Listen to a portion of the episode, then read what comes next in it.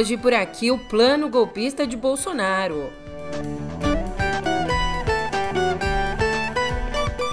E não tem mais manchetes porque esse é o único assunto possível.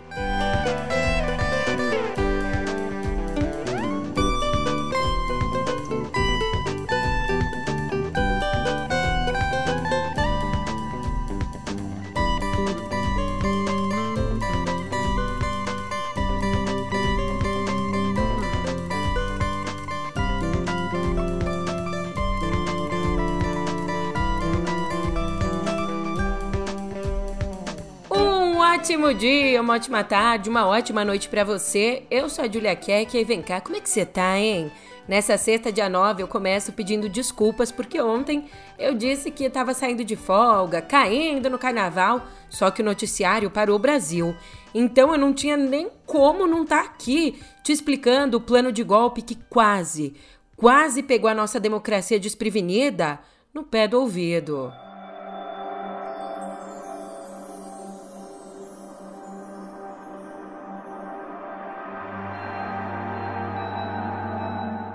Olá, boa tarde. Nós estamos na plataforma superior da rodoviária aqui em Brasília para mostrar para vocês como está acontecendo as manifestações por aqui. A gente já tem a confirmação que os manifestantes já invadiram o Congresso Nacional, o Palácio do Planalto e também o Supremo Tribunal Federal.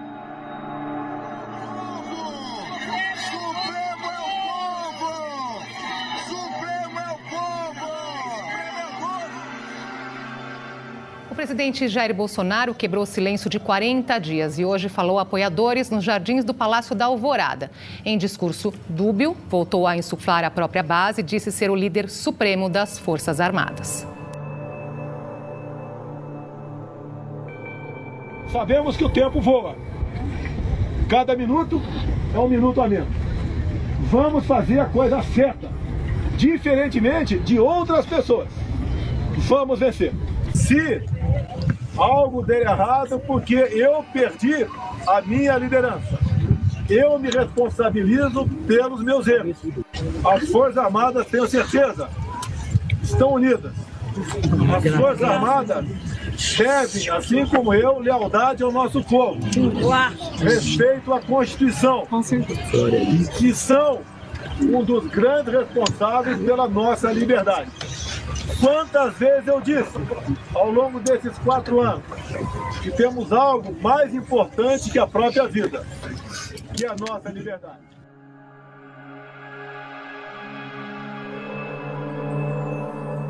Com foco na alta cúpula civil e militar do governo de Jair Bolsonaro, a Polícia Federal realizou ontem uma operação para cumprir 33 mandados de busca e apreensão e quatro mandados de prisão preventiva como parte da investigação sobre uma tentativa real de golpe para manter o então presidente no poder depois da derrota dele nas urnas, nas eleições de 2022. Os policiais amanheceram na porta da casa de praia do Bolsonaro em Angra dos Reis. Ele foi um dos alvos da Operação Tempos Veritatis Sabe o que significa esse nome? Tempo da Verdade, Hora da Verdade.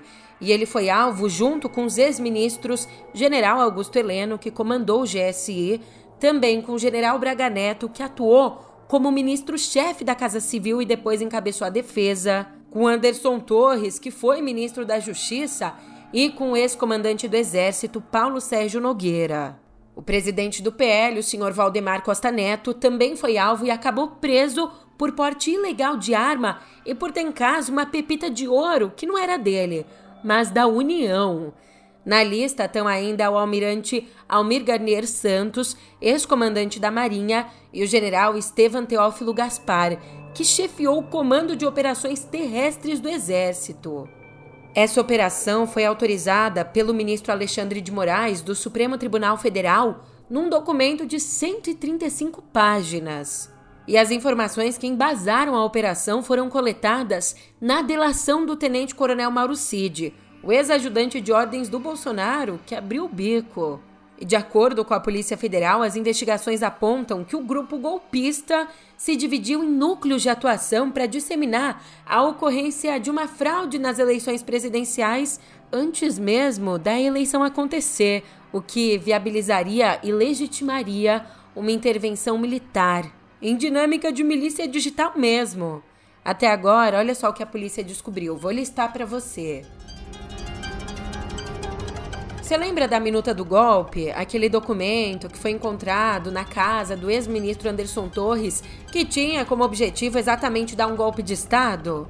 Então, as investigações apontam que o Bolsonaro não só sabia da existência da minuta, como teria discutido o teor do documento e pedido vários ajustes. A primeira versão dessa minuta determinava a prisão do presidente do Senado, Rodrigo Pacheco, e de dois ministros do Supremo, Gilmar Mendes e o Alexandre de Moraes. Bolsonaro então teria pedido que fossem tirados os nomes do Gilmar e do Pacheco. E, segundo as investigações, ele também pediu para que fosse mantido o trecho que previa novas eleições. Mudanças feitas, Bolsonaro convocou generais e comandantes das Forças Armadas para apresentar o documento e pressioná-los a aderir ao golpe. Enquanto isso, em paralelo, literalmente, o governo mantinha uma estrutura de inteligência paralela que monitorava a agenda de autoridades e era comandada pelo ex-assessor especial de Bolsonaro, Marcelo Câmara. Sabe por quê que as agendas eram acompanhadas? Você vai entender. Uma delas era a de Moraes. E esse monitoramento acontecia para que, assim que o golpe fosse dado, soubessem exatamente a localização do ministro para prendê-lo. E não para por aí. A essa altura, militares da ativa já pressionavam colegas contrários para que eles aderissem ao movimento. Por outro lado, em julho de 2022, guarda essa data que a gente vai retomar. Mas, em julho de 2022, Bolsonaro convoca uma reunião com a alta cúpula do governo para discutir estratégias que garantissem a vitória dele nas eleições.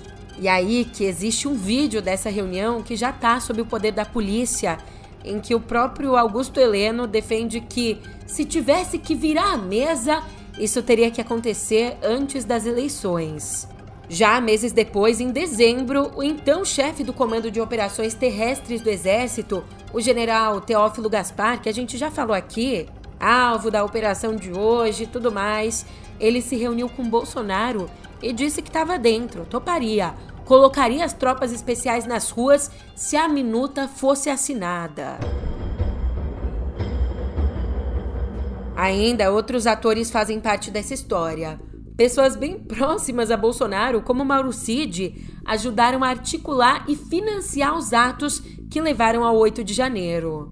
Em outra frente, o PL, o partido do Bolsonaro, atuou financiando, bancando as narrativas de ataque às urnas. Tanto que na sede do partido, a PF encontrou um documento com argumentos para decretar estado de sítio.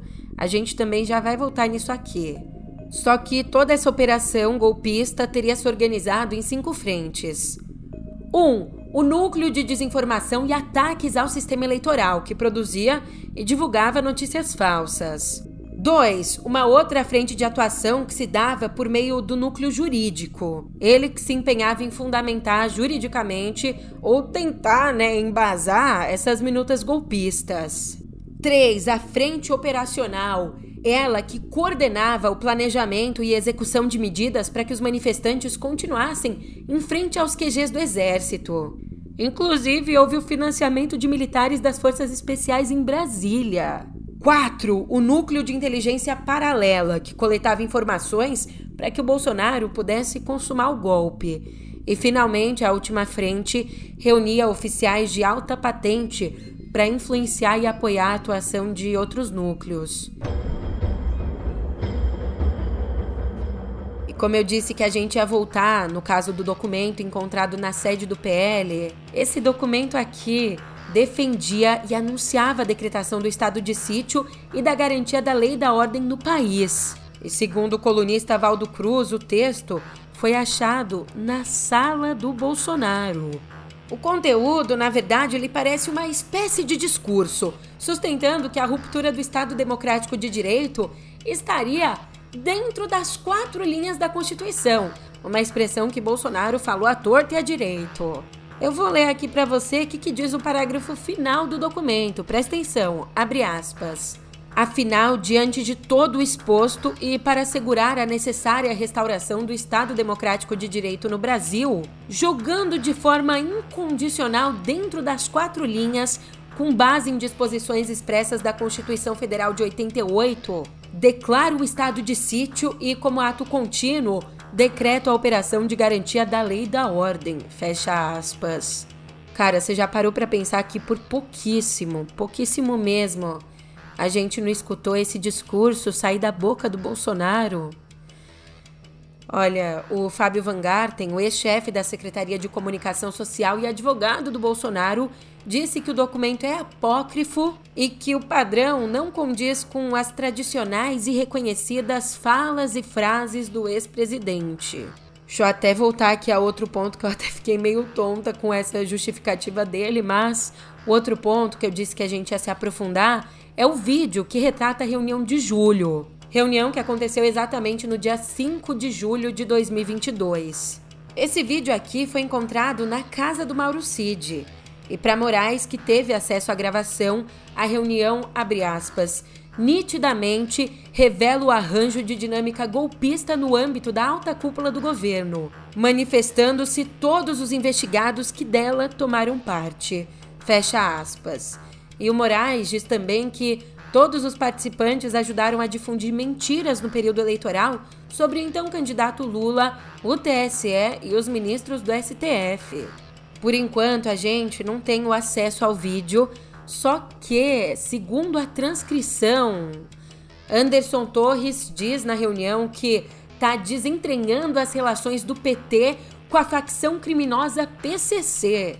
Já Paulo Sérgio Nogueira, então ministro da Defesa, trata o TSE como inimigo e diz que a comissão de transparência da corte era para inglês ver, o que constituiria um ataque à democracia. Agora, o general Helena ele coloca claramente que conversou com o diretor adjunto da ABIN para infiltrar agentes nas campanhas eleitorais e destacou a necessidade dos órgãos do governo atuarem pela vitória de Bolsonaro, dizendo que, abre aspas, não vai ter revisão do VAR. Então, o que tiver que ser feito tem que ser feito antes das eleições. Fecha aspas. Nas articulações golpistas, o Braga Neto, esse aí não poupou os colegas de farda. Se, se essa é a mão amiga, imagina a inimiga. Em mensagens encontradas nos celulares apreendidos pela Polícia Federal, Braga Neto xingou e ofendeu integrantes das cúpulas das Forças Armadas por não aderirem aos planos golpistas. Em uma das mensagens, ele se refere inclusive ao general Freire Gomes como cagão. Também chama o tenente brigadeiro Batista Júnior, ex-comandante da Força Aérea Brasileira, de traidor da pátria. Então, com isso em vista, Alexandre de Moraes considera que esses conteúdos são elementos indicativos da real expectativa que permeava o grupo quanto à permanência no poder. Já sobre a minuta do golpe em si, Bolsonaro, que teve que entregar o passaporte, nega ter recebido qualquer documento dessa espécie. Só que os indícios apontam que ele teria recebido sim e recebido do Felipe Martins. Em resposta a isso, Bolsonaro argumenta que sequer despachava com ex-auxiliar. Nas palavras dele, abre aspas aqui, nunca chegou a mim nenhum documento de minuta de golpe, nem nunca assinei nada relacionado a isso, até porque ninguém dá golpe com papel. Fecha aspas.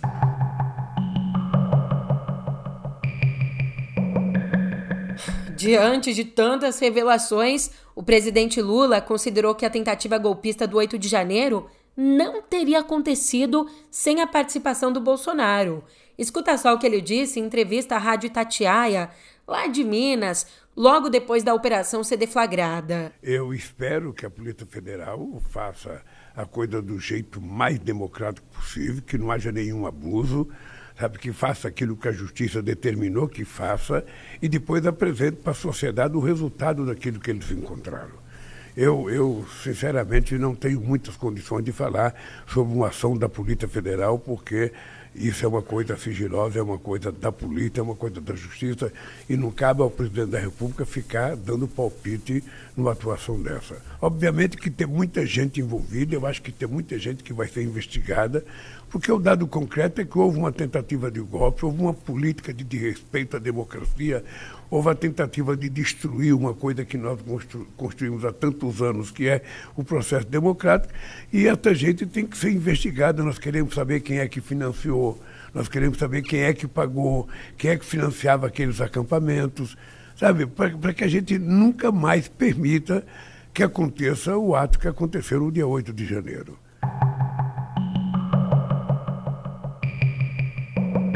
Já parlamentares da oposição, é claro, criticaram a ação da PF. O deputado federal Eduardo Bolsonaro, mais conhecido como Filho 03 de Bolsonaro, disse nas redes sociais que a política do Brasil hoje é feita no STF.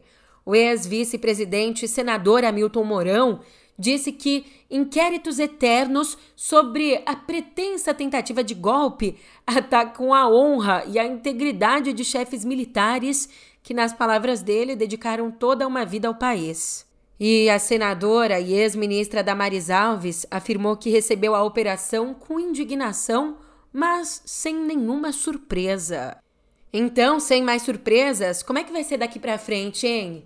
A Eliane Cantanhede diz que, abre aspas, a prisão do ex-presidente Bolsonaro tarda, mas não falha e tem até um cronograma. O STF e a PF não pretendem correr nenhum risco jurídico, policial ou político e só pretendem chegar a esse ponto, ao ponto da prisão, depois das investigações, das instâncias de julgamento e da eventual condenação pela mais alta corte de justiça do país. Não estão previstas prisão preventiva ou prisão temporária, só depois da tramitação em julgado. Fecha aspas. Já Vinícius Torres Freire pontua algo muito importante. Nas palavras dele, há golpismo nas Forças Armadas. Está mais evidente. Cid e colegas estudaram intervenção militar, golpe, na escola de pós-graduação do Exército. Já parte da elite, ricos, apoiava ou financiava o golpe ou era conivente, omissa em defesa do dito liberalismo não pagar imposto, arrancar o couro do povo e o resto que se dane. Enquanto isso, parte do Congresso criticou e menosprezou a operação da PF. É preciso ir mais a fundo, pois, sem anistia, o golpismo não acabou, como se vê. Fecha aspas. E sobre tudo isso, é claro que tem o um recado do meu chefe. Olá, sou Pedro Dória, editor do Meio. Olha, foi golpe. Até ontem, quarta-feira, 7 de fevereiro de 2024, a gente podia discutir semântica, mas depois da decisão do ministro Alexandre de Moraes, baseada numa investigação da Polícia Federal e corroborada pela Procuradoria-Geral da República, fica tudo muito claro. Planejou-se um golpe militar com vários generais no comando. O ponto de partida já está no YouTube do Meio ou na sua plataforma favorita de podcasts.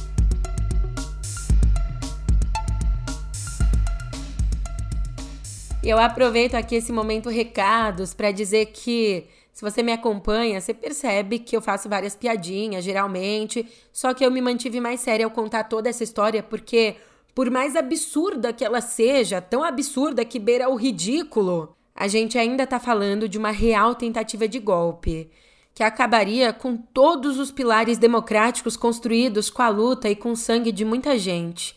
Então vamos deixar para fazer as piadas em outro momento, até em outro momento do podcast, mas agora não.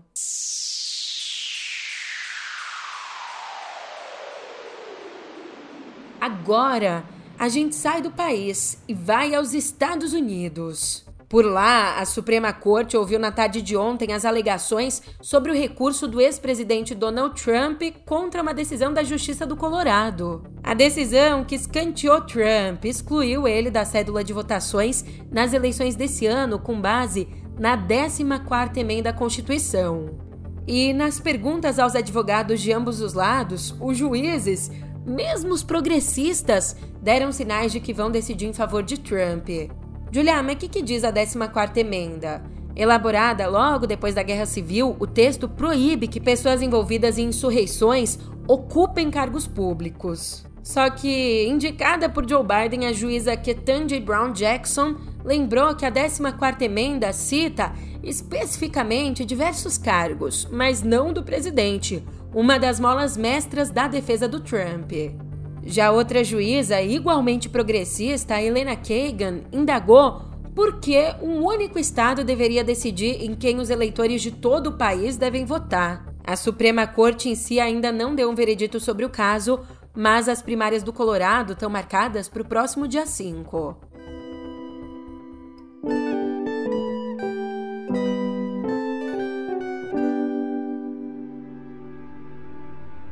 Bom, e depois dessas notícias bombásticas, não tem nem como continuar a não ser com essa pergunta aqui. Com qual frequência você pensa em fusão nuclear? Tudo bem, se você não pensa muito, pensa agora em vários, vários, vários pequenos núcleos atômicos se unindo.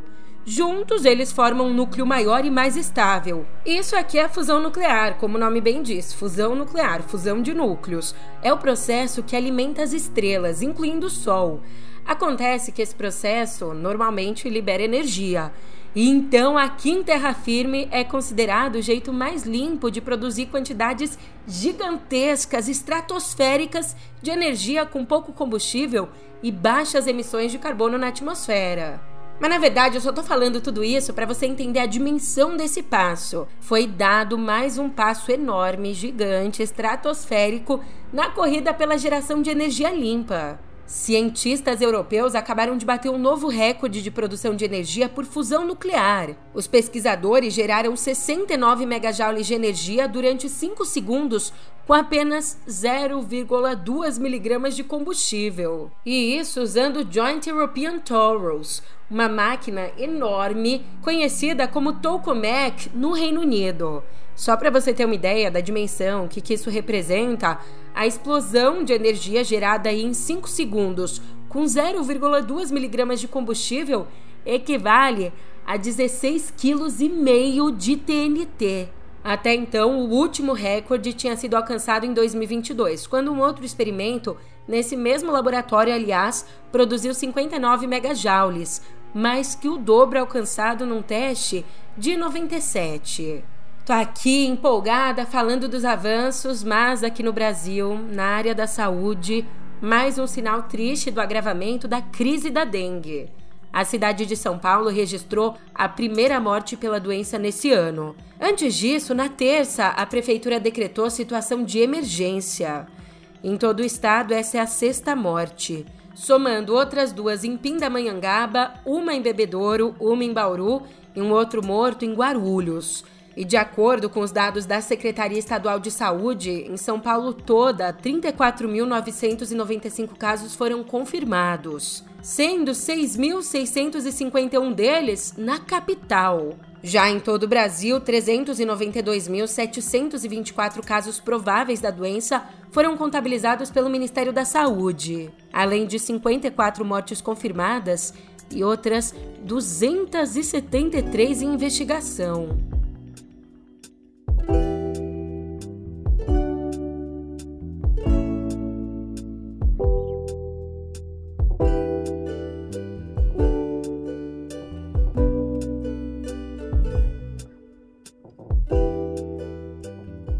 Aproveito esse papo nosso aqui em Cultura para te dizer uma coisa que você já sabe, que não tem mistério nenhum.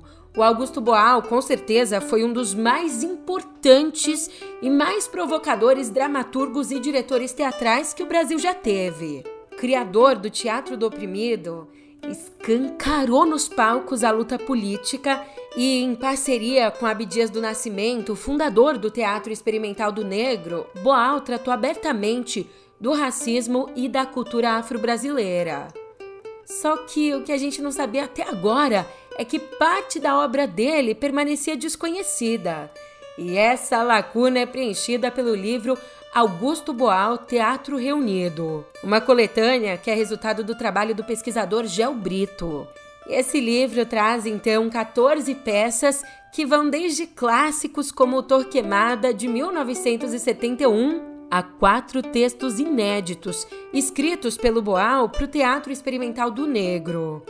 E se essa informação aguçou aí a sua vontade de ler, de saber mais, o livro já foi lançado pela editora 34. Augusto Boal Teatro Reunido, do Gel Brito. Enquanto isso, a Academia de Artes e Ciências Cinematográficas anunciou ontem que vai incluir uma nova categoria na 98ª edição do Oscar em 2026. Sabe qual categoria? A de melhor elenco. E isso é bem raro, tá? Nenhuma categoria nova era anunciada desde 2001, quando foi, naquela época, criado o prêmio de melhor animação, vencido pelo Shrek em 2002. Então, olhando para frente, os filmes lançados a partir de 2025 já vão estar tá concorrendo a melhor elenco, categoria que se une às outras 23 já existentes. E hoje em dia, uma informação interessante, a academia conta com 160 diretores de elenco como membros. E por meio de um comunicado, a presidência do Oscar disse que os diretores de elenco desempenham um papel essencial na produção cinematográfica.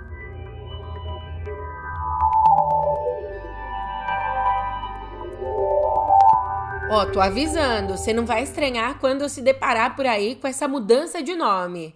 Já na editoria de cotidiano digital, é, meu amigo, a gente já tá aqui na última editoria, mas ainda em tempo de te contar que o Google anunciou ontem a mudança de nome do chatbot da empresa. Ele então, que suspense, deixa de se chamar AI Bard e passa a se chamar Gemini. Essa novidade aqui faz parte, na verdade, da era Gemini, que inclui o lançamento do robô em aplicativo para Android e iOS.